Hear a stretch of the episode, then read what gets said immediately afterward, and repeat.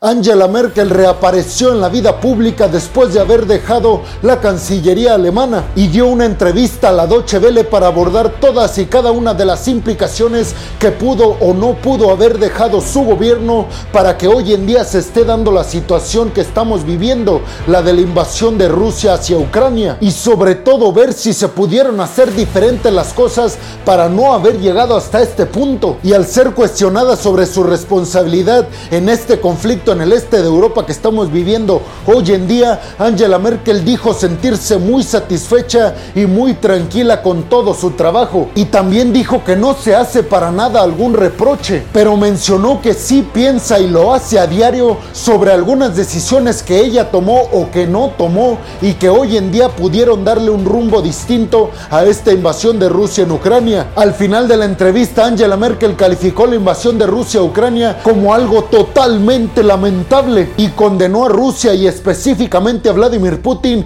como alguien que está llevando a cabo actos brutales en Ucrania, además de hacer un total y completo desprecio al derecho internacional y al final de cuentas cuando le preguntaron sobre su buena relación que tenía con Vladimir Putin, ella únicamente dijo que no hay para nada alguna excusa que sirva a Rusia o a Putin para justificar esta invasión de su país hacia Ucrania. Estas fueron las las palabras que dejó la entrevista de Angela Merkel. Vamos a escucharlas. Me había planteado el tiempo tras mi mandato de otra manera. Y con el 24 de febrero se produjo un cambio brusco que naturalmente me preocupa mucho. Pero si me pregunta por lo personal, cesé voluntariamente como canciller federal y eso es también una agradable sensación. Y luego me planteé hacer un par de cosas diferentes, lo que también es una buena sensación. Pero naturalmente sigo siendo una persona política y por ese motivo me encuentro estos días, como otras muchas personas, deprimida en ocasiones.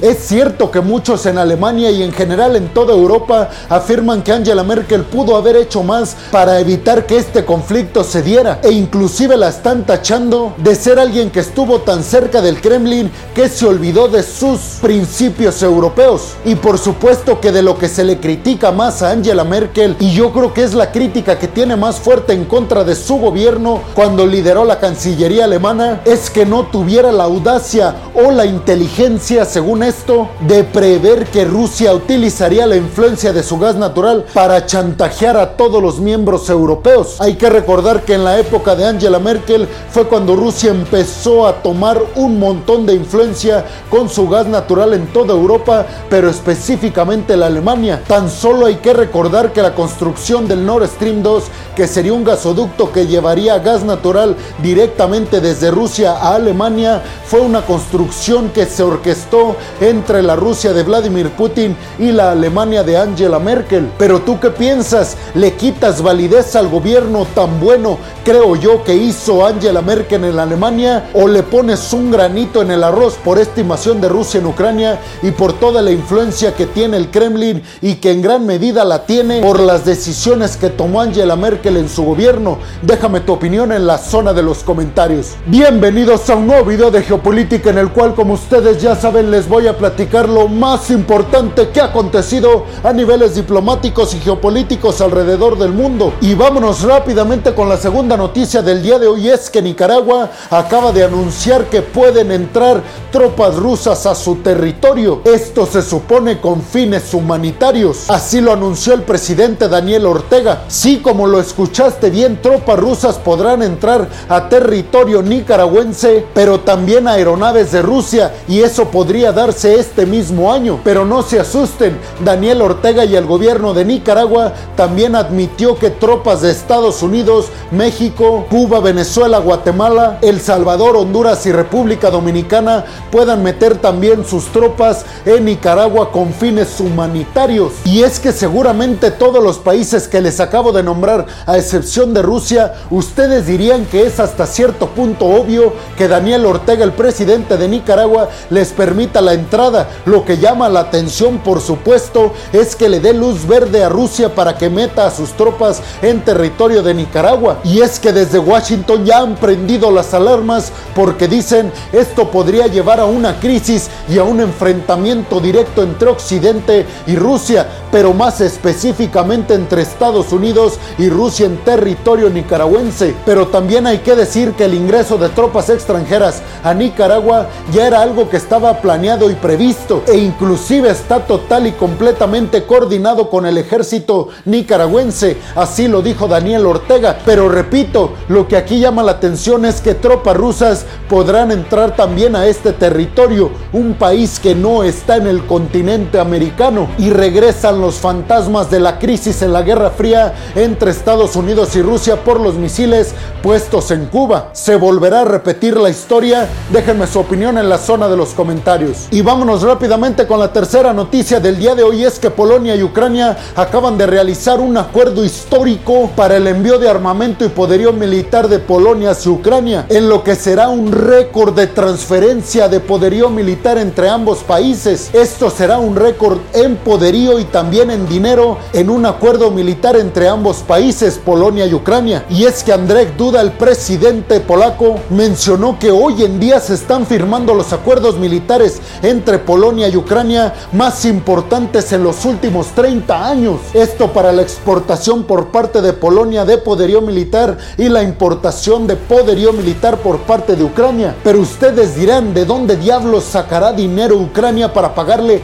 todo este poderío militar que le va a brindar Polonia a Ucrania? Pues Ucrania va a pagar este acuerdo con ayuda de los fondos europeos. Se prevé el suministro de 56 unidades de autobuses autopropulsados y el costo se estima en unos 700 millones de dólares. Polonia también ya ha entrenado a cerca de mil soldados ucranianos para que sean aptos de operar todo el poderío militar que está enviando Polonia a Ucrania. Y también hay que decir que Polonia ya ha entregado a Ucrania más de 250 tanques de guerra, además de sistemas de lanzacohetes y cañones autopropulsados, todos de construcción soviética. Muchos dicen que se trata inclusive de una estrategia por parte de Polonia para deshacerse de todo su poderío militar que tenía desde la desintegración de la Unión Soviética para que así Estados Unidos autorice la compra de poderío militar avanzado y actualizado estadounidense, ya que hoy en día no está autorizado y es básicamente porque Estados Unidos con algunos países tiene mucho cuidado de venderles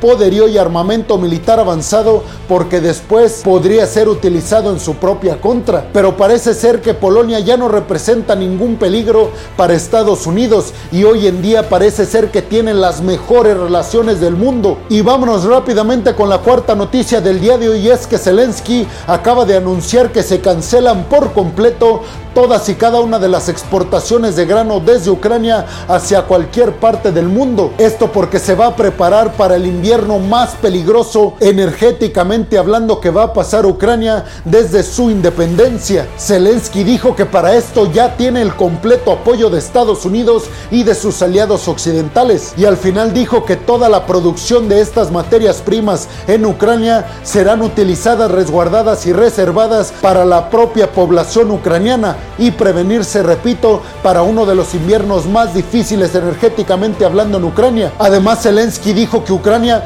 ya ha hecho todo lo que se necesita hacer para ser un miembro activo de la Unión Europea y dijo que únicamente está esperando respuesta desde Bruselas. El presidente ucraniano también dijo que es imprescindible para el buen funcionamiento del país la reparación de centrales térmicas, la reparación de centrales de cogeneración y calderas. Y al final dijo el mandatario que el ministro de Energía de Ucrania tiene la encomienda de la reconstrucción en los próximos años de toda la infraestructura dañada o destruida por parte de Rusia en Ucrania y que esto va a ser posible con la ayuda de fondos estadounidenses. Parece ser que la entrada de Ucrania a la Unión Europea tiene más apoyo que rechazo, eso es cierto, pero también algunos países están siendo muy cuidadosos con este tema porque el Kremlin de repente cambia de postura. Primero decía que la entrada de Ucrania a la Unión Europea no, tenía ninguna repercusión negativa en Rusia, pero hace apenas algunas semanas Vladimir Putin dijo que la misma gravedad tenía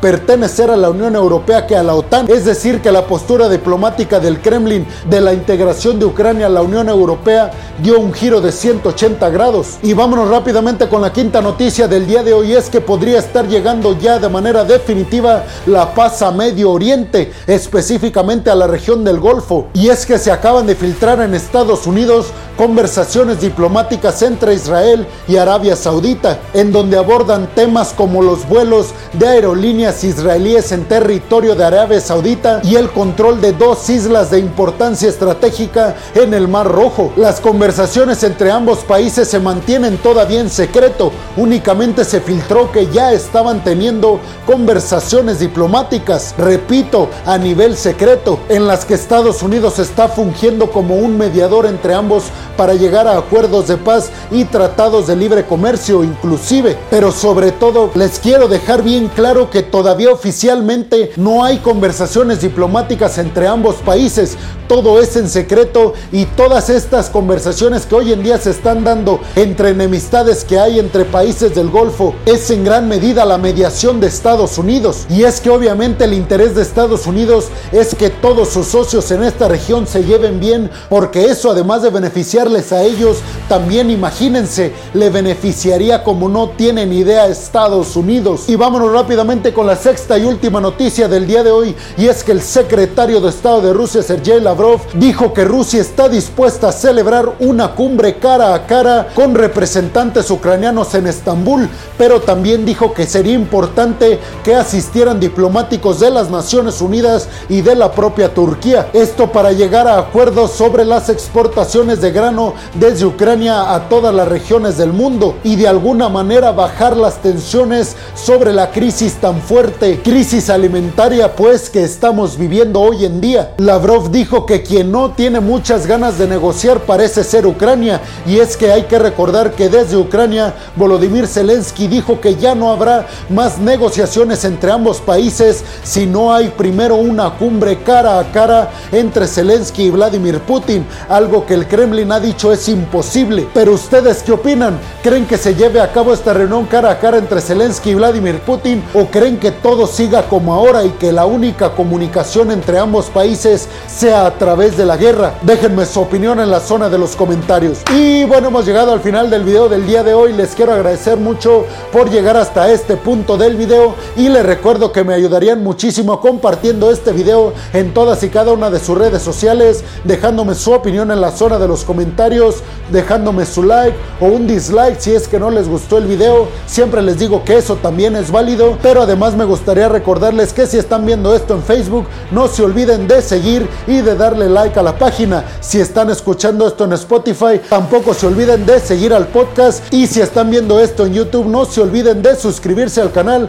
y activar la campanita para que les lleguen todas y cada una de las notificaciones cuando subo un video nuevo de geopolítica y de otras cuestiones a mi canal. Como siempre lo hago, les quiero agradecer mucho porque este proyecto, como siempre se los digo, no sería posible sin el apoyo de todas y de todos ustedes. Así que muchas, pero muchas gracias. Sin más por el momento, peregrinos, nos vemos en el siguiente video de Geopolítica. Hasta la próxima.